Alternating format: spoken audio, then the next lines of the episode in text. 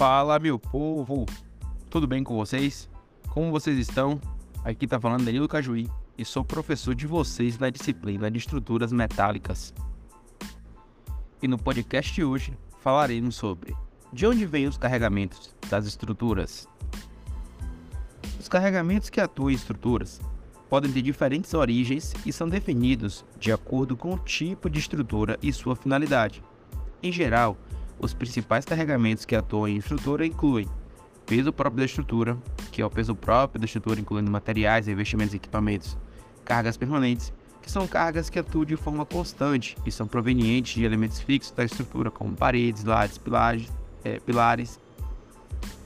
Cargas variáveis, que são as cargas que podem variar com intensidade e posição, como o tráfego de veículos de uma ponte, o vento em uma torre, a ocupação e edificação, entre outros e as cargas acidentais, que são aquelas cargas que não ocorrem em condições normais de uso da estrutura, mas devem ser consideradas em situações excepcionais, como ação de terremotos, explosões, impactos, etc. Os carregamentos podem ser especificados em normas e códigos de projeto, considerando as condições ambientais e as finalidades da estrutura em questão.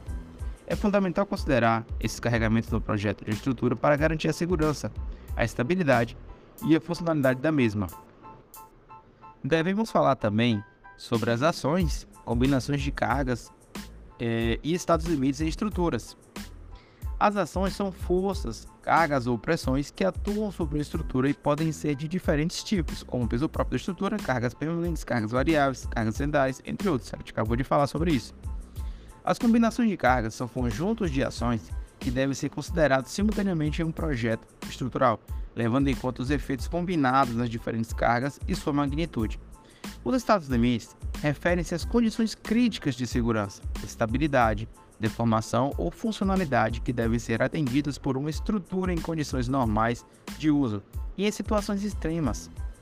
Os estados limites são divididos em estados limites últimos, que correspondem à ruptura ou colapso da estrutura, e estados limites de serviço, que correspondem aos limites aceitáveis de deformação vibração, fadiga, entre outros. Em resumo, as ações e combinações de cargas de estados limites são fundamentais para garantir a segurança e funcionalidade da estrutura em diferentes situações de uso e condições ambientais. Então, pessoal, em posse dessas informações, aguardo vocês em nosso encontro. Valeu, abração do professor!